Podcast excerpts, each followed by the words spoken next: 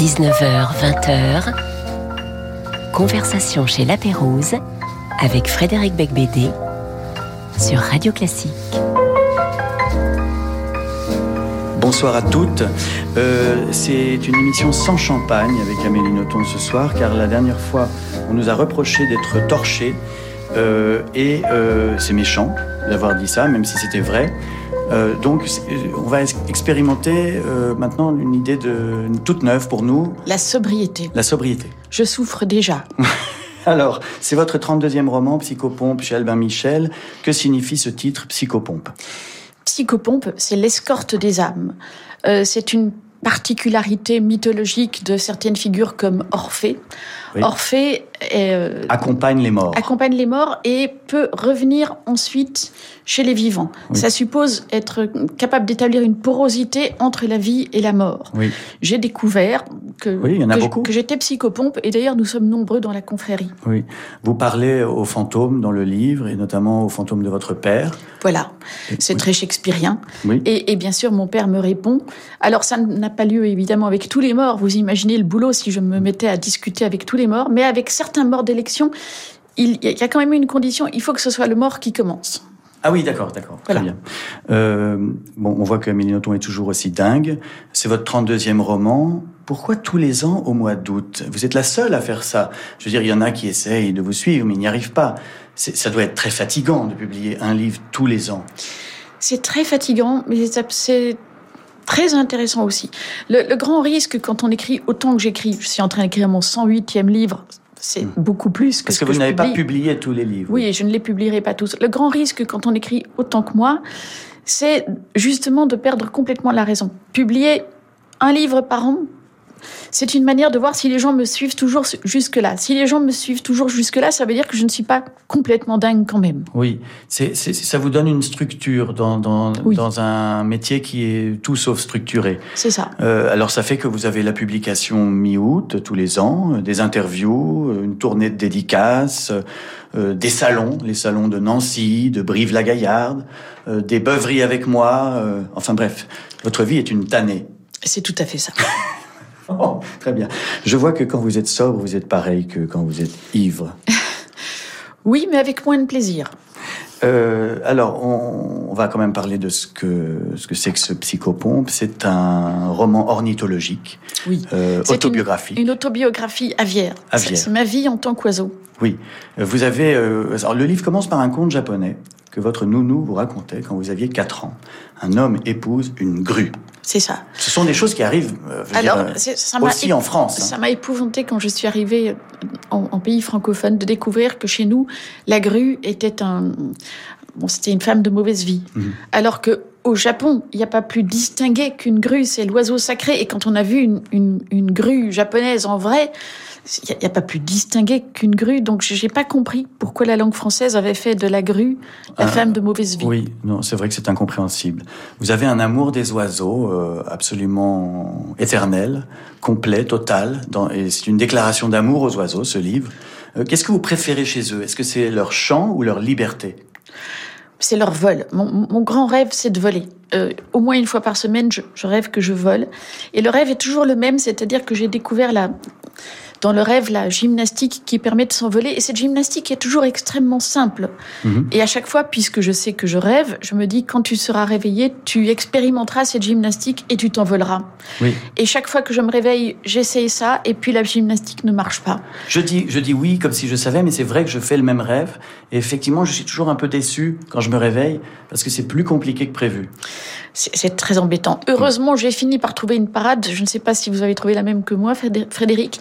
Quand on écrit, quand on écrit à haute dose, il y a des moments où vraiment on s'envole. Oui, vous dites ça. D'ailleurs, toute la deuxième partie du livre, on va y venir, est très euh, littéraire. C'est un peu votre méthode de travail que vous dévoilez. Oui. Euh, Fitzgerald, lui, il dit qu'écrire, c'est comme être euh, sous l'eau, euh, nager en apnée, et vous, c'est voler. C'est à, à, peu près la même chose, parce que nager sous l'eau, c'est comme voler sous l'eau. Hmm. Donc c'est la même chose avec un élément différent. Mais euh, vous savez qu'il y a des théories sur le rêve euh, de quelqu'un qui vole. Alors Freud dit que c'est pour fuir ses responsabilités, oh. euh, que, que, que, Jung dit que les gens qui rêvent de, qui s'envolent, c'est se libérer de son corps. Et puis Nostradamus, Nostradamus avait une théorie aussi. Quand on rêve qu'on vole, c'est qu'on veut fuir sa vie de merde. Voilà. J'ai simplifié. Hein. C'est très intéressant, mais je suis absolument pas d'accord. Il n'y a rien de plus responsable que voler. Comment ne pas vouloir voler? C'est pas du tout une fuite, c'est une découverte, c'est un accomplissement? Alors, euh, à l'âge de 5 ans, dites-vous, je fus arraché au Japon. Vous avez raconté déjà plusieurs fois ce, Oui. cette histoire, euh, ce paradis perdu pour vous, puisque vous avez euh, en partie grandi là-bas. Euh, D'ailleurs, un autre Belge euh, qu'on a reçu ici la semaine dernière, Jean-Philippe Toussaint, euh, a aussi pas mal de, D'acquaintance avec Oui. avec le Japon. Euh, Qu'est-ce qui se passe entre le- la Belgique et le Japon? Oh, mais si vous saviez toutes sortes de choses, mais je ne peux pas vous les confier ici, ça irait beaucoup trop loin. Alors, les, les oiseaux inspirent les, les écrivains, mais aussi les chanteurs. Figurez-vous que Michel Polnareff a composé Âme câline à partir d'un chant d'oiseau qu'il a Oh. entendu à la Mamounia, à Marrakech, en 1966. Voilà. C'était, l'oiseau faisait... Et c'est, la musique câline qu'il a en fait plagié sur un oiseau. Est-ce que vous avez vous-même plagié des oiseaux pour écrire Psychopompe? J'ai déjà essayé, mais c'est beaucoup trop compliqué. Je- J'en suis encore au stade de l'oisillon qui écoute chanter les, les oiseaux adultes avant de, de se lancer. Dans votre livre, euh, on traverse beaucoup de pays, comme euh, votre enfance. Euh, votre père était ambassadeur et donc vous avez vécu au Japon, en Chine, à New York, au Bangladesh, en Birmanie, au Laos, et vous passez en revue tous ces, toutes ces, toutes ces, tous ces séjours. Surtout, surtout sous l'angle aviaire. C'est ça qui est génial, c'est que où qu'on aille sur cette planète, il y a toujours un oiseau qui passe par là. Mais avez-vous une préférence? Est-ce qu'il y, avait, est-ce qu'il y a une préférence aviaire euh, parmi tous ces pays? Alors, euh, les oiseaux sont très intéressants partout, mais l'oiseau que je préfère, et surtout au Bengale, donc au Bangladesh, c'est l'engoulevent oreillard, cette Oui. espèce de petit dragon volant qui n'est pas une chauve-souris. Hein. C'est pas du tout une chauve-souris, mais c'est un. J'adore cet oiseau qui a un air extraordinairement de mauvaise Il a humeur. une très drôle de tête, c'est vrai. Et puis qui est un tout grand champion du vol. Vous dites que c'est l'amant génial du courant d'air dans Oui. votre livre. Je veux me, ré- me ré- réincarner en, en engoulevant oreillard.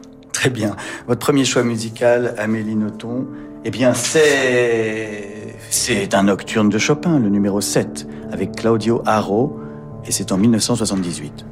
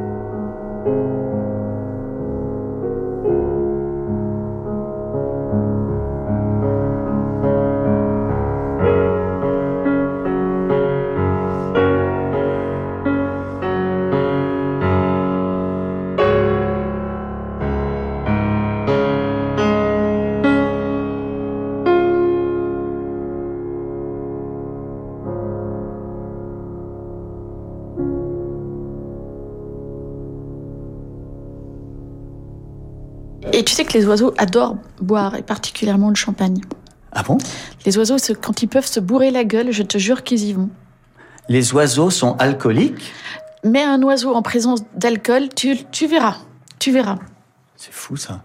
Euh, dans ce livre Psychopompe aux éditions Albin Michel, Amélie Nothomb, au fond, vous, vous expliquez que vous avez vécu une enfance d'oiseau migrateur. Une enfance d'oiseau migrateur qui, bizarrement, à un certain moment de sa vie, a eu le fantasme de la sédentarité. Fantasme complètement raté, mais à force de migrer comme ça partout, il, m'a semblé que l'émerveillement serait un jour d'avoir un endroit dont je ne bougerai plus. Et vous, vous voyagez, voyagez beaucoup moins depuis que vous êtes adulte? Oui, c'est-à-dire que j'essaie d'accomplir mon fantasme de sédentarité. Il m'est arrivé de penser que c'est à Paris que je le réaliserai, mais finalement, je ne crois pas. Non, mais vous vivez euh, où là en ce moment? C'est plutôt Bruxelles ou Paris? Alors finalement, bon, beaucoup dans ces deux villes pour, pour, pour travailler, mais mes fantasmes m'emmènent ailleurs, surtout dans la forêt amazonienne où il y a des oiseaux absolument formidables. Oui, c'est vrai. Euh, est-ce que je peux vous demander de lire la page 30 et 31 de votre livre? Découvrir les oiseaux, ce fut découvrir la sidération. C'était tellement puissant qu'il m'est toujours aussi difficile d'exprimer ce trouble par le langage. Il y a des millions d'années, un dinosaure a conçu le désir délirant de voler. Ce pachyderme a mis en place un processus de dément dans le but d'accomplir un rêve improbable. Quelle que fût son intelligence, il devait sentir qu'à supposer que cela se réalise un jour, ce serait au terme d'une durée si formidable qu'il n'en profiterait pas ni lui, ni ses enfants, ni ses arrière-petits-enfants. Mesure-t-on ce qu'il faut d'idéal, de candeur, de courage, de longanimité et de fulgurance pour se lancer dans une aventure pareille? Il me semble qu'à ce moment-là, il m'a brusquement été donné d'entrevoir la grandeur de cette décision. Depuis l'apparition du dinosaure jusqu'à celle du premier dinosaure volant, que l'on appelle Archéoptérix, s'écoulèrent 80 millions d'années. Une telle durée nous écrase. Entrevoir une patience aussi sublime, c'est soupçonner le principe moteur de l'univers. Ce qui permet de tabler sur un infini pareil, c'est le désir. Le désir, oui. Et le désir, en fait, euh, c'est la question euh, cachée de ce livre, parce que, en gros, j'ai cru comprendre que vous insinuez que les oiseaux jouissent en volant. Je pense que les oiseaux jouissent en volant, que les oiseaux jouissent en chantant, et que cette jouissance est totalement compatible avec le, risque euh, et le danger euh, et, l'effort que cela suppose. Nous savons tous que jouir peut être un acte extrêmement difficile. Voilà. Oui, oui, oui c'est tout à fait exact. tout à fait exact. Alors, vous avez eu un, grand entretien dans le journal Le Monde avec Jean Birnbaum. Euh, pleine page dans le journal Le Monde. C'est le rêve de pas mal de vos confrères. ça vous est arrivé plein de fois, Frédéric. Et dans cette euh, interview, vous dites, de même qu'il a fallu, comme vous venez de le lire, 300 euh, millions d'années aux dinosaures pour se mettre à voler, il a fallu du temps pour que mon écriture ressemble à quelque chose. Et là, je vous arrête tout de suite, Amélie, vous mentez. C'est faux. Parce que dès votre premier roman, Hygiène de l'assassin, il y avait déjà tous vos livres. Euh, c'était en 1992. Euh, vous dites, je répète, il a fallu du temps pour que mon écriture ressemble à quelque chose. Non, elle était déjà là dans le premier roman. C'est très aimable à vous, mais je me situe antérieurement. Hygiène de l'assassin est mon premier roman publié, mais c'est le onzième que j'ai écrit. Je, de 17 à 25 ans, j'ai beaucoup écrit sans que ce soit jamais vu. C'est de ces années-là que je parle pour dire que qu'il m'a fallu beaucoup de temps et beaucoup d'efforts pour que mon écriture ressemble enfin à quelque chose. Vous essayez d'être humble, mais en réalité, vous êtes encore plus énervante. Parce que pour les gens, pour les gens quand vous dites ça, oui, j'avais écrit 11 romans avant l'âge de 24 ans, on, voyez, vous, enfin, vraiment, c'est insupportable. Euh, alors, Psychopompe, ce dernier roman, est, euh, forme une sorte de trilogie. Oui. Avec euh, Premier sang sur votre père et Soif sur Jésus, le Fils. Oui. oui. et donc là, ce livre, c'est sur le Saint-Esprit c'est parti d'une boutade. Beaucoup de mes lecteurs avaient constaté ça. Ils m'avaient dit, vous avez fait le Père, vous avez fait le Fils, qu'attendez-vous pour faire le Saint-Esprit? J'ai fini par penser que cette boutade pouvait être prise au mot et je me suis demandé ce que c'était au juste que le Saint-Esprit. Et en y réfléchissant, ben, je me suis rendu compte que le Saint-Esprit, c'est ce qui correspondait à la fonction psychopompe dans toutes les religions ou les mythologies, et plus grave encore, que ce psychopompe, eh bien, tout simplement, c'était moi. C'était moi le chaînon manquant entre le Père et le Fils, puisque l'une des facultés d'Hermès, qui est toujours le troisième côté du triangle, c'est de faire communiquer tout ça. Donc, euh, vous êtes en train de dire très sérieusement que vous êtes le Saint-Esprit. Vous vous rendez compte? euh, Est-il exact que votre température baisse quand vous écrivez? Oui, et c'est absolument génial en cette période de canicule. Oui. Euh, il peut faire aussi chaud qu'il fait en ce moment quand j'écris, ma température descend dramatiquement jusqu'à crever de froid. Il suffit que j'arrête d'écrire pendant cinq minutes pour que ma température remonte, mais c'est très spécial. Et donc, euh, moi qui suis votre mari, de temps en temps, je vous demande d'écrire dans une pièce pour la rafraîchir un petit peu. Vous me servez d'air conditionné, en fait. Et ça donne d'excellents résultats. Oui, c'est vrai, c'est vrai. Euh, alors, euh, bon, ça j'ai déjà fait, pardon. Ah, ben le jeu c'est l'heure du jeu, devine tes citations. Alors, euh, Amélie Nothomb, je ne vais pas vous répéter les règles de ce jeu. Euh, vous connaissez le principe. Je vais vous lire des phrases de vous et vous devez deviner dans quel livre vous avez écrit ceci. Ça va être plus dur que la dernière fois parce que vous êtes venu il y a un an et vous aviez tout trouvé. Attention, c'est parti. C'est drôle ce besoin qu'ont les gens d'accuser les autres d'avoir gâché leur existence alors qu'ils y parviennent si bien eux-mêmes. Oula. Euh... Bon, je sais que j'ai écrit ça, hein. mais, mais dans, dans, lequel de mes livres euh... Ah, voilà, c'est dans Cosmétique de l'ennemi. C'est exact. Non, mais c'est pas possible. Bravo. En Cosmétique de l'ennemi en 2001. Alors, qui a gâché votre existence? C'est vous ou c'est les autres? C'est moi, évidemment. Mais elle n'est pas si gâchée que ça. Autre phrase de vous. Attention, vous devez deviner dans quel livre. En 1978, le Bangladesh était une rue pleine de gens en train de mourir. Biographie de la faim. Bravo, en 2004, parce que c'était là le piège. Vous parlez du Bangladesh encore dans votre dernier livre, mais vous en aviez parlé déjà. En fait, vous aviez déjà raconté votre enfance dans Biographie de la faim. Euh, mais sous un autre angle, sous l'angle de la faim, tandis qu'ici je parle sous l'angle aviaire. Oui, vous avez remplacé la faim par les oiseaux. Oui. Euh, ça vous a pris 20 ans. Oui, et puis en même temps, c'est tout à fait la même chose parce que les oiseaux ont toujours faim.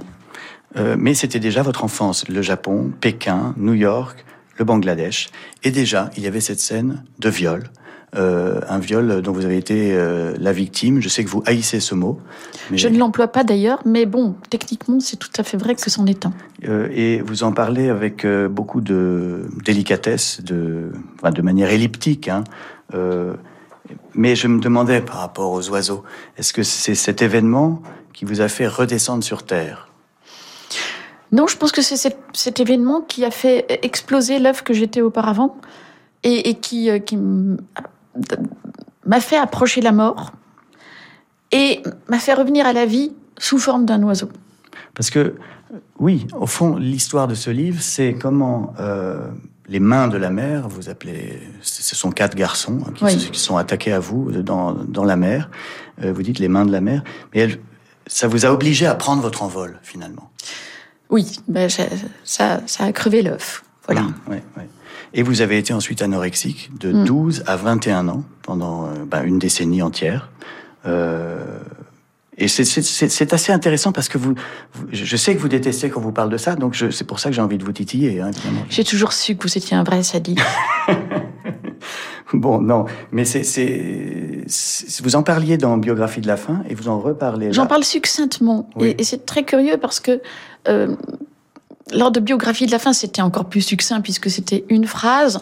Je n'ai reçu que trois réactions et elles étaient abominables.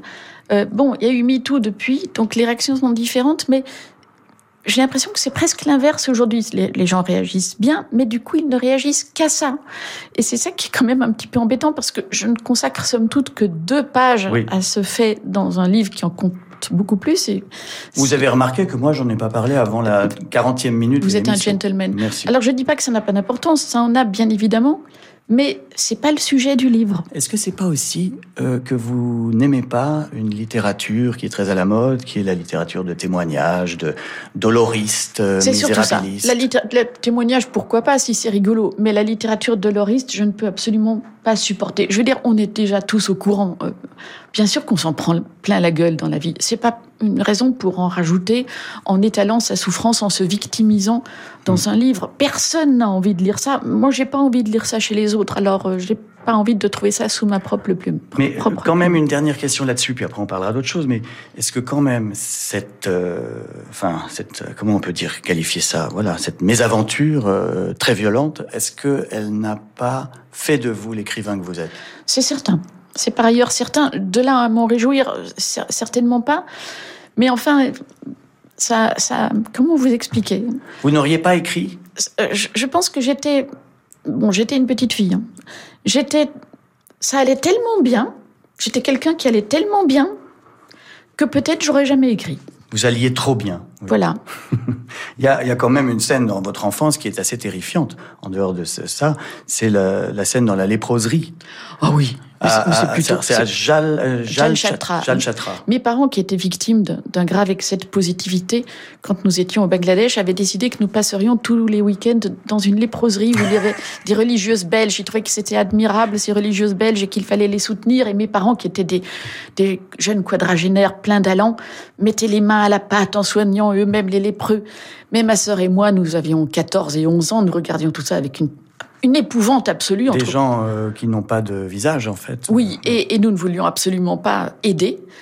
Euh, donc, euh, on se baladait dans la jungle autour de la léproserie pour ne pas voir tout ça. Et c'est lors de ces balades que j'ai découvert l'engoulevent oreillard. Ah, l'engoulevent oreillard. Donc, c'est vraiment votre oiseau préféré. Oui. parce qu'il y en a d'autres dans le livre. Hein. Bon, il y a le rouge-gorge. Moi, j'aime bien le rouge-gorge. Mais il y a énormément d'oiseaux que j'aime. Mais si vraiment bon, si vraiment je pouvais devenir un oiseau et que je pouvais choisir cet oiseau, ce serait l'engoulevent oreillard. Maintenant, si, si je dois dire l'oiseau auquel je ressemble le plus, je pense que je ressemble beaucoup plus à un merle.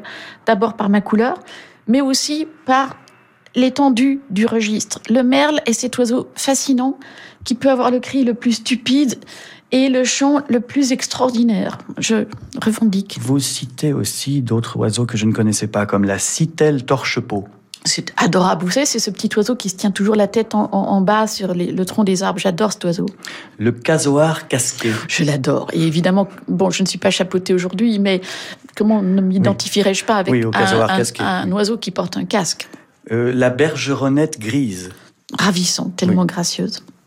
Euh, tout comme euh, votre deuxième choix musical, c'est Castadiva euh, La Scala de Milan, 1954. C'est marrant parce que ce morceau a été choisi par Emmanuel Seigné la semaine dernière également. C'est le tube de l'émission. Et c'est évidemment de Bellini, car vous aimez le champagne avec du jus de pêche. Mais bien sûr.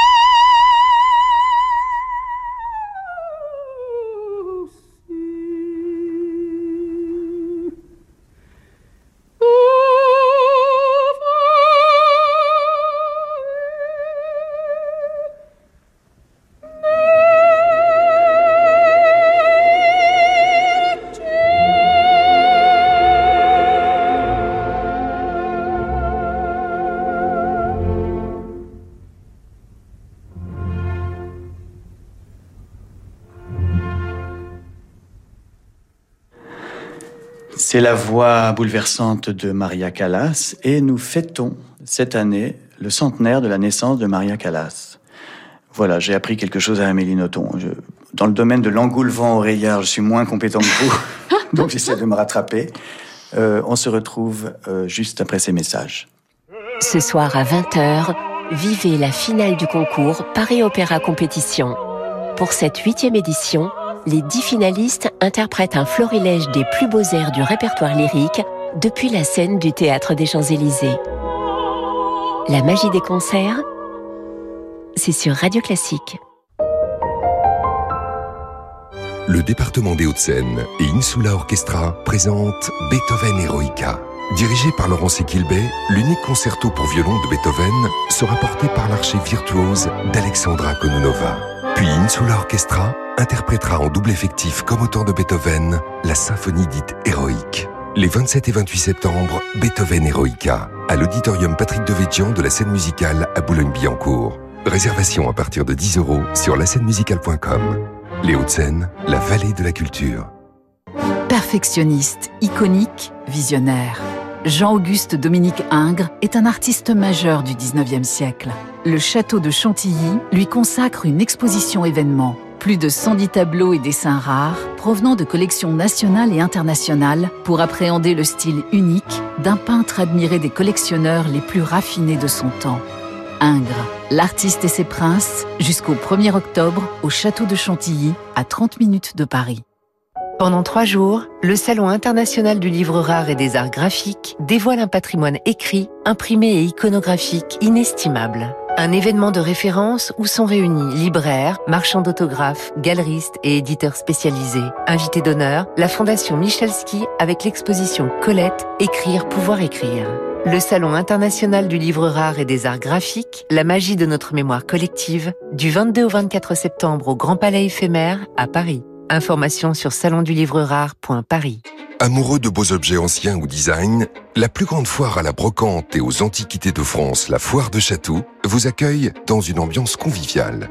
Plus de 350 exposants vous présentent avec passion leurs plus beaux mobiliers, peintures, objets de collection classique ou vintage, l'occasion de chiner et de déguster de délicieux produits du terroir. La Foire de Château, un musée à ciel ouvert, jusqu'au 1er octobre de 10h à 19h, à 10 minutes de Paris, par le RER A. Tous les détails sur foiredechâteau.com.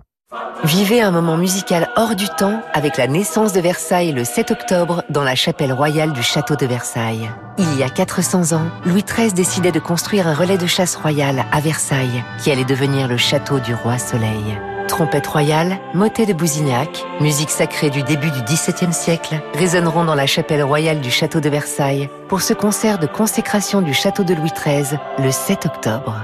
Réservation sur châteauversailles-spectacle.fr. Radio Classique vous donne rendez-vous pour son grand concert de Noël à Paris. Venez vivre la magie des plus belles musiques de Noël avec l'orchestre Appassionato dirigé par Mathieu Herzog, le chœur Unicanti, les solistes de la maîtrise des Hauts-de-Seine et l'un des meilleurs violoncellistes de la scène actuelle, Victor Julien Laferrière. Tous au grand concert de Noël de Radio Classique, présenté par David Abiker les 15 et 16 décembre au Théâtre des Champs-Élysées à Paris. Réservez dès maintenant les meilleures places sur théâtrechamps-élysées.fr. Jusqu'à 20h, conversation chez La Pérouse avec Frédéric Becbédé sur Radio Classique. Je suis toujours en train de discuter avec un oiseau et aussi avec le Saint-Esprit et aussi avec Amélie Nothomb, les trois étant euh, intégrés dans le même corps. Euh, rebonsoir Amélie, je continue donc à vous dire des phrases de vous et vous devez deviner dans quel de vos livres vous avez écrit ceci. Oui. En vérité, la barre entre parenthèses, je rajoute moi, de danse classique, correspond à l'entraînement que les oisillons reçoivent au nid. On leur apprend à déployer leurs ailes avant de s'en servir. Euh, Robert des noms propres. Bravo, oh là là, elle connaît tous ses livres par cœur. Robert des noms propres en 2002. Évidemment, là aussi, il y avait un piège puisque vous parliez déjà des oiseaux. Donc vous vous répétez. Ou alors votre œuvre est cohérente. Je pense que mon œuvre est cohérente. J'aurais pas dû vous tendre une perche. Autre citation. Frappe-toi le cœur, c'est là qu'est le génie. Bah non, c'est dans Frappe-toi le cœur, mais c'est pas de moi puisque c'est de Musset. Et eh oui, c'est de Musset que vous citiez dans Frappe-toi le cœur en 2017. Euh, une autre phrase, la dernière. Attention, préparez-vous. La symbolique ne s'embarrasse guère de vraisemblance. L'animal qui représente la Belgique est le lion. Psychopompe Donc un commentaire sur, euh, sur la Belgique. Là, vous êtes en train de dire que le symbole national, ce pays, ce pays ne serait pas digne d'être représenté par un lion? Franchement, j'adore la Belgique, mais est-ce que, est que vraiment la Belgique fait penser à un lion? Déjà je ne sais pas. le roi des animaux, un animal aussi grand, non, je ne sais pas. Quel animal symboliserait bien la Belgique?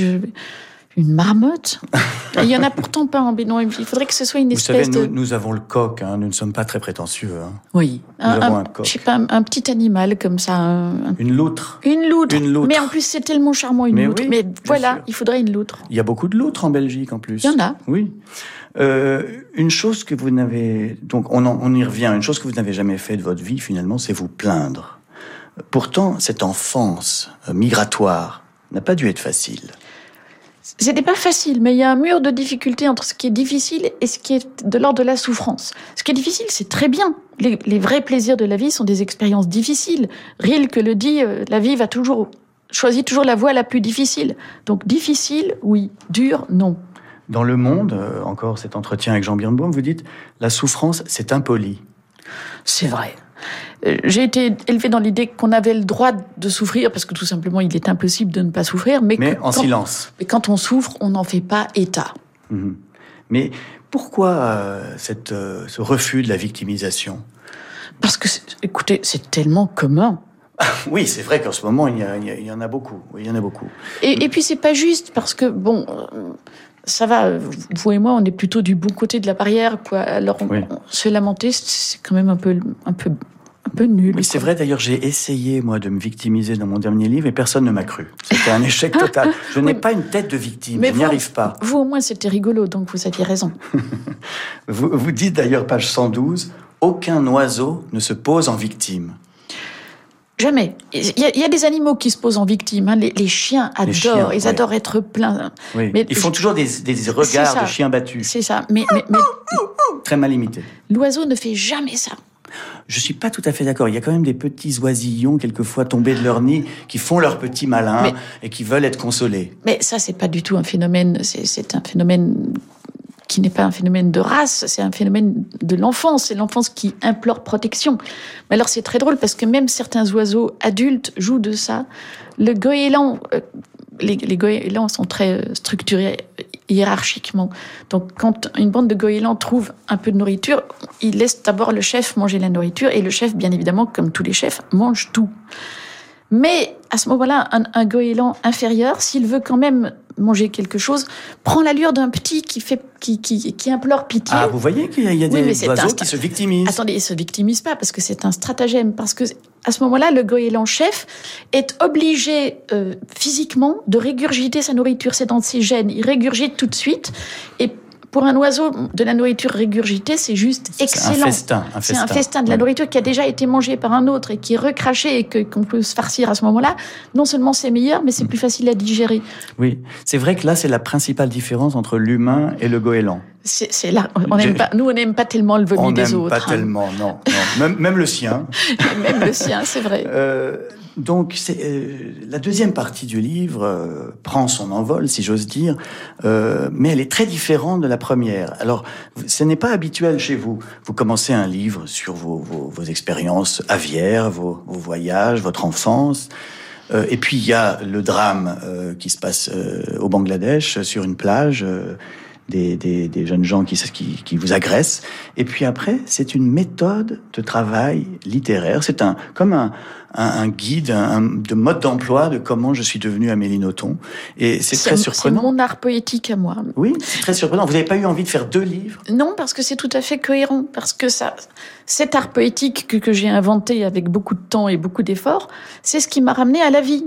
Hmm. Donc c'est l'histoire, c'est exactement psychopompe, comment je suis morte, comment je suis revenue à la vie. Tout écrivain est un psychopompe, c'est ça que vous insinuez. Bah, je suis je suis pas sûre que tout écrivain soit un psychopompe, mais je pense que si on veut être psychopompe, être écrivain, ça peut beaucoup aider. C'est pas pour rien que le psychopompe le plus connu était Orphée, c'est-à-dire un, un poète. Le, le langage, l'art du langage est un très bon moyen de devenir psychopompe. Chez moi, l'exercice psychopompe, il passe surtout par les mots. C'est-à-dire qu'il faut écouter les mots des morts. Non, mais la, littérature, c'est une histoire de, de fantômes. C'est ça sert à éterniser des, des personnes fugaces. Mais au fond, euh, Patrick Modiano, par exemple, est psychopompe. C'est un psychopompe, je suis Oui. tout à fait d'accord. Oui, oui. Vous, je m'interroge encore. Euh, ça dépend des livres. Oui, ça, dé- ça Il y dépend a des des livres. livres où j'ai voulu euh, Oui. ressusciter des morts. Oui, Et je ne sais pas si j'y suis arrivé. Mais euh, c'est pas le sujet de l'émission de toute façon. c'est un bel effort. Euh, Amélie Nothomb, votre troisième choix musical, c'est Gottschalk, le liste américain, compositeur méconnu. Est-ce que ça, c'est un souvenir de New York? Ah oui, quand on était à New York, mes parents avaient découvert Gottschalk. Et pendant nos années new- new-yorkaises, on a écouté Gottschalk tout le temps. Et c'est tellement beau. Il y a une influence du jazz de la Nouvelle-Orléans. hein. C'est comme du ragtime au fond. C'est euh. vrai, c'est ouais. vrai. Et euh, là, on va entendre. euh, Souvenir de Porto Rico. Merci.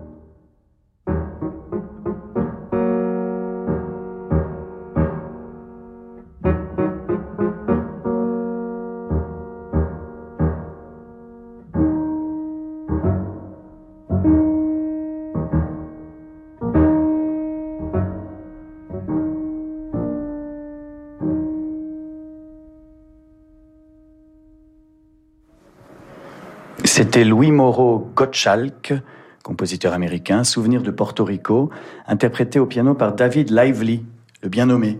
Magnifique. En 2017. Euh, alors, j'ai euh, une euh, idée de proposition à vous faire. Oh. Il s'agirait de répondre à une question de Louis-Ferdinand Céline. Très bien. Des écrivains ne m'intéressent que les gens qui ont un style. S'ils n'ont pas de style, ils ne m'intéressent pas. Alors, euh, des histoires, il y, en a, il y en a plein la rue, n'est-ce pas? J'en vois partout des histoires. Plein les commissariats, plein les correctionnels, plein votre vie. Euh, tout le monde a une histoire, n'est-ce pas? Et mille histoires. Alors, vous êtes d'accord avec ça, l'idée qu'on n'écrit que pour le style et que l'histoire, on s'en fout? Mais bien évidemment. Euh, ce qui différencie euh, une histoire avec du style, avec d'une histoire qui n'en a pas, c'est ce qui différencie un cri d'oiseau du chant d'un oiseau. Le but est d'aboutir à un chant. Le chant, c'est le style.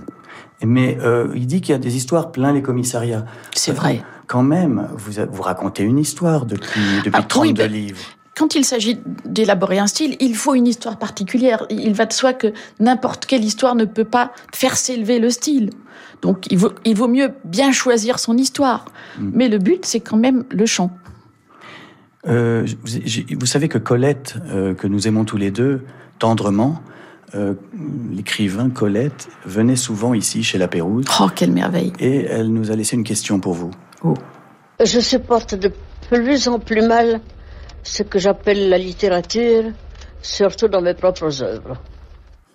Est-ce que vous, comme elle, vous pensez qu'il faut éviter d'être littéraire quand on écrit? Alors, c'est clair que si on essaie d'être littéraire, c'est absolument nul. Ça, ça, ça, correspond à se regarder écrire. tout à l'heure, on parlait de l'importance du style.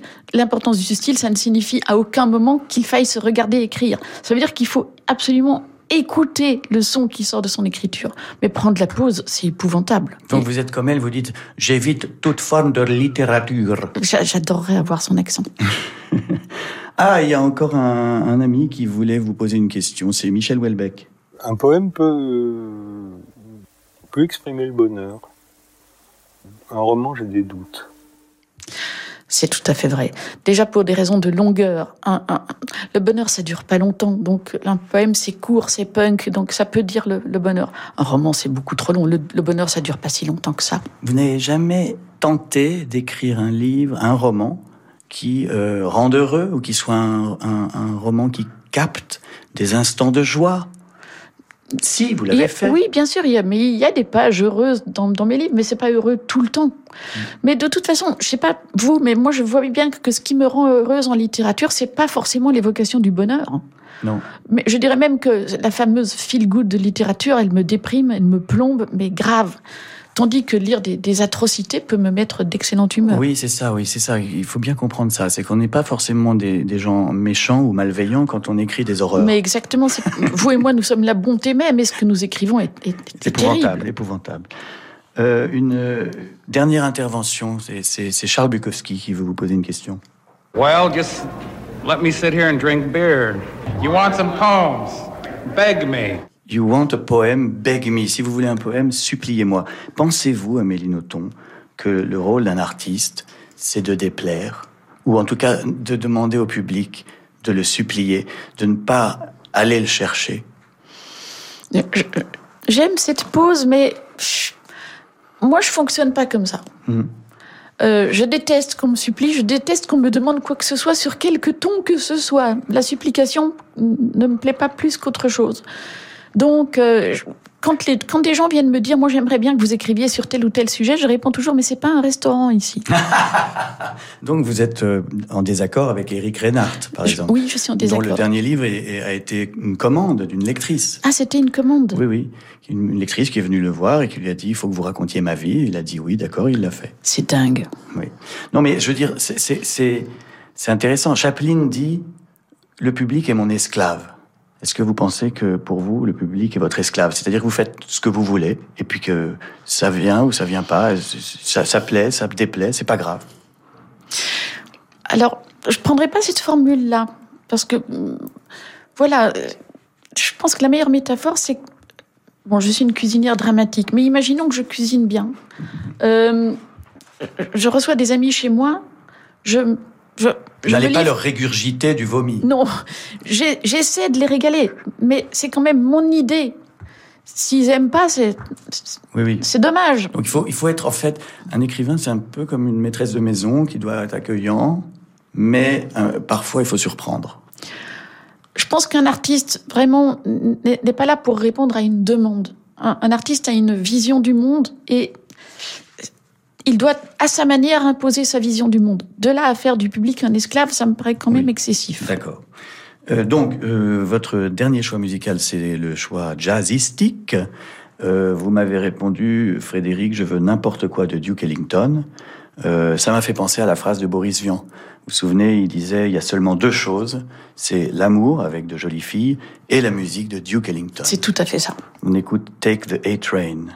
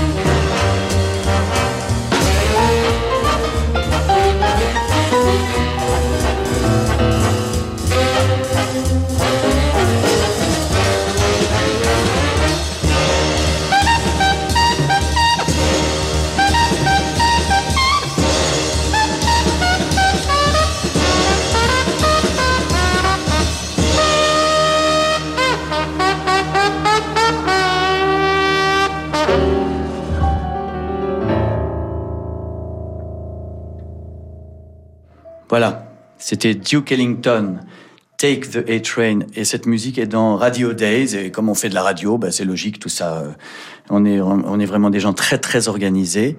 Je suis toujours avec Amélie Nothomb. On va bientôt se quitter. Mais avant de se quitter, j'ai quelques questions subsidiaires. Quel est le pire livre que vous ayez jamais lu? La poésie de Maurice Carême. Quelle est votre odeur préférée? Hmm. Euh, L'odeur d'une bouteille de champagne très froid et de très bonne qualité qu'on vient de déboucher. Alors, ça se voit qu'on ne vous a pas servi à boire aujourd'hui. Je souffre beaucoup. Vous êtes en manque. Voilà.